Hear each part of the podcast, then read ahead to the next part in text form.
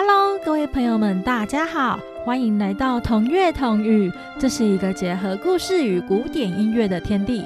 我是索瑞拉咪，现在就让我们开始听音乐、听故事喽。今天要听的音乐是林姆斯基高沙可夫《天方夜谭》的第二乐章《卡兰德王子》，搭配阿里巴巴与四十大盗的故事。故事出自于《天方夜谭》，雪哈尔扎德在第三百六十五个夜晚所述说的故事。那。雪哈尔扎德继续说故事喽。雪哈尔扎德看着国王的脸，光线昏暗，看不到国王的表情，但国王的眼神闪烁着。国王，你知道我在一年前的今天晚上第一次说故事给你听吗？我一整天都在想这件事。你的故事让我着迷的原因，我知道是什么了。是因为故事让你笑吗？它让我笑，让我哭。不过最吸引我的是故事中处理公平正义的事，显露出人们有多么的愚蠢与不幸。雪哈尔扎德静静的听国王诉说心情。国王喜欢他的故事。故事中很多事情是强求不来的，命运的安排只能靠智慧让一切顺利的进行。我的大臣，也就是你的父亲，应该指定你当他的继承人，这样他死后，你就能继续当我的王室大臣了。唉，国王，我的父亲还有好几年才会死，但我却可能在任何一个早晨死去。原来已经过了这么久。国王一时忘了要处死妻子的誓言。这段日子，给丈夫生下一个胖嘟嘟的儿子。其实，雪哈尔扎德已经逐渐走进国王的心。开始说另一个故事好吗？好的，国王。但这个故事说到一半，儿子哭了，你要哄他哦，因为我一开始说故事，你肯定不要我停下来的。阿里巴巴与四十大盗。很久以前，在波斯的一座城里，有一对兄弟卡西姆与阿里巴巴。阿里巴巴是一位穷困的樵夫，他的个性善良又诚实，但是哥哥卡西姆为人却是贪心又坏心。就在某一天，阿里巴巴一大早牵着他的驴子出城。到山上砍柴。正当阿里巴巴努力工作的时候，突然传来一阵急促的马蹄声。仔细一看，原来是经常在附近地区打劫杀人不眨眼的强盗们。怎么办啊？如果被发现，肯定会被抓去砍头的。啊，那一棵树可以让我躲起来。阿里巴巴静静地观察强盗们的动静，一、二、三、三八、三九、四十。看来他们是城里恶名昭彰、到处偷黄金珠宝、大家最惧怕的四十大盗。我最好安静的待在树上，等他们离开。四十个强盗之中的首领带着大家到一个大岩壁前。大声喊着：“芝麻开门！”奇怪的事情发生了，大岩壁突然发出轰隆巨响，慢慢往旁边移开，竟然出现一个大山洞。阿里巴巴躲在树上，看得目瞪口呆。不久，强盗把抢来的财宝搬进山洞后，强盗首领大喊：“芝麻关门！芝麻关门！”说也奇怪，眼前那一面岩壁自动移回到原本的位置，强盗们又骑着马离开了。等强盗走远后，阿里巴巴从树上爬下来，他走到岩壁前，模仿强盗首领的口气，大声叫着：“芝麻开门！芝麻开门！”岩壁果然移动了。阿里巴巴跑进山洞一看，看见洞里堆积如山的金银财宝，真是壮观！太好了，我要拿去救济穷人们。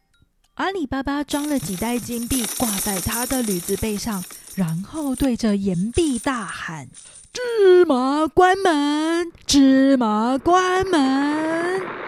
山洞关起来后，阿里巴巴飞奔回家。回到家中，从没看过这么多金币，一个一个的数。哇，这么多金币，到底有多少啊？咦，阿里巴巴边数边喃喃自语着。数了大半天，想起哥哥家里有两斗，就立刻跑到卡西姆家，跟嫂嫂商量借用一下。好啊，嫂嫂很快就答应他，可是心里十分好奇阿里巴巴到底要拿去量什么东西。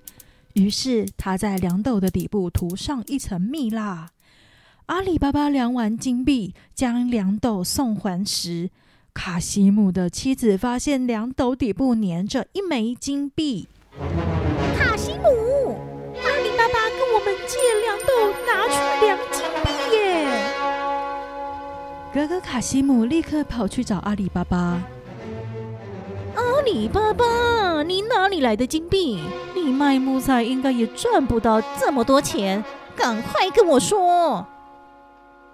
老实的阿里巴巴不敢欺骗哥哥，把事情一五一十全告诉他。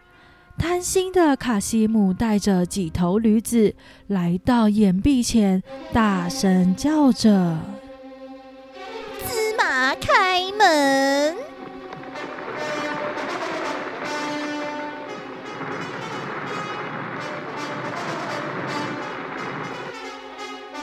眼前出现堆积如山的金银财宝，哇，都是我的，这些全都是我的了！我要变成超级有钱人！贪心的卡西姆怕被人看见，赶快喊着：“芝麻关门！”他可以专心的搬这些金币。兴奋过度的卡西姆竟然忘记了开门的暗语。红豆开门啊，不是，呃，嗯，绿绿豆开门。哎呀，不对啦啊，那个蜘蜘蜘蛛开门。哎呀，不是嘛，胡胡麻开门啊啊，算了。我再去把金币塞满一点，说不定等一下就会想到了。就在这个时候，石壁居然打开了，一群凶恶的人冲了进来。原来是四十大盗回来了。好啊，你竟敢偷我们的金币！上一次的金币一定也是你偷的。不是，饶命啊！是是阿里巴巴跟我说的，还命令我来搬金币的啊。哼，阿里巴巴是吧？既然你知道我们的秘密，我也不能让你离开这里。卡西姆就这样被绑起来，关在洞穴里。另外，他们还要去抓阿里巴巴，派人到城里打听阿里巴巴的消息。快，老大有交代，赶快去找阿里巴巴。对你，赶快去那里打听看看。那一边交给你了。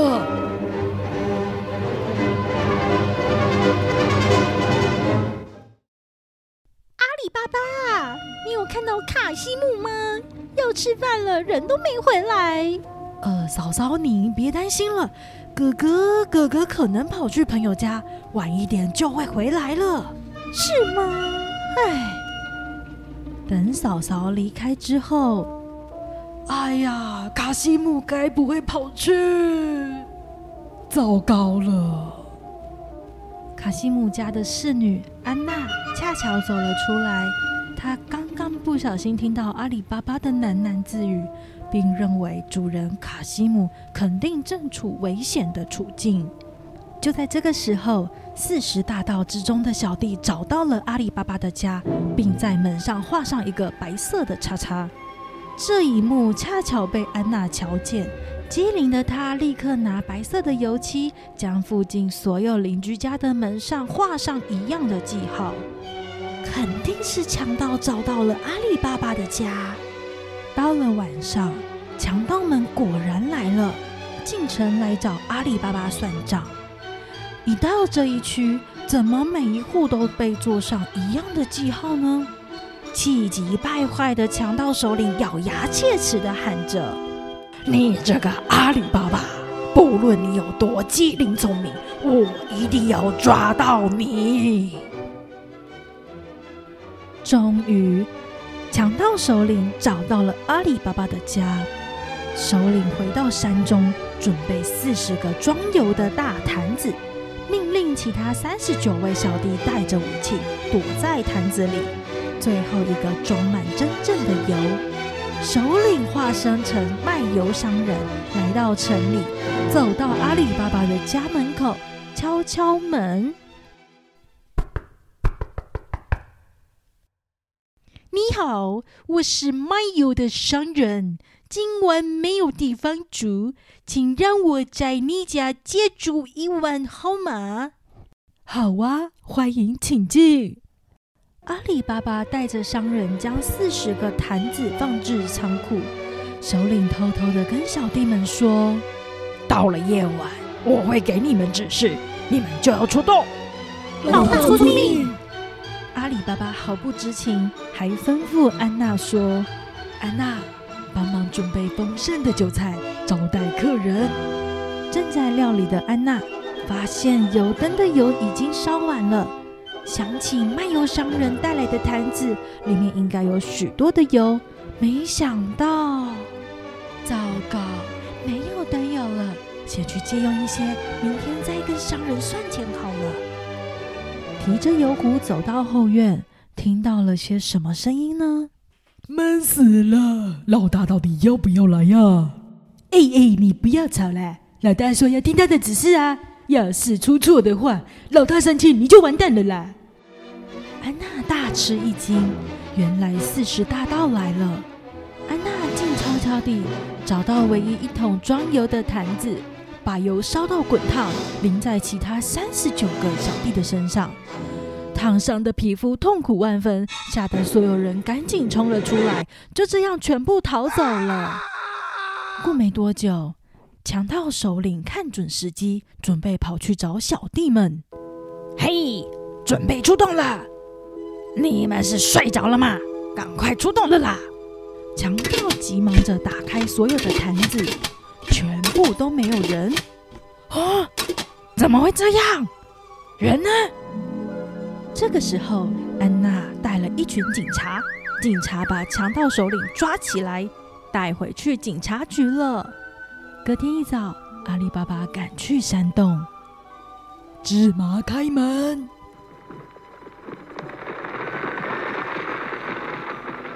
卡西姆就被绑在山洞里。他看到阿里巴巴时痛哭流涕。哦，弟弟，谢谢你，我再也不要这么贪心了。阿里巴巴与卡西姆将这些金币救助好多穷人，整个城镇里大家都能好好的过日子。阿里巴巴非常感谢安娜，对安娜说：“感谢你拯救我们的命。”我想娶你为妻子，你愿意成为我的老婆吗？我愿意。就这样，阿里巴巴与安娜过着幸福快乐的日子。阿里巴巴的故事说完了，雪哈尔扎的一说就说到了早上。现在他正给婴儿喂奶。你想，安娜有没有可能也扮演另一种角色？她嫁给阿里巴巴，于是这也是她的家了。这个家要她来保护了。国王一只手放在儿子的头上，若有所思地看着眼前这一个女人。就在这个时候，国王亲吻着雪哈尔扎德。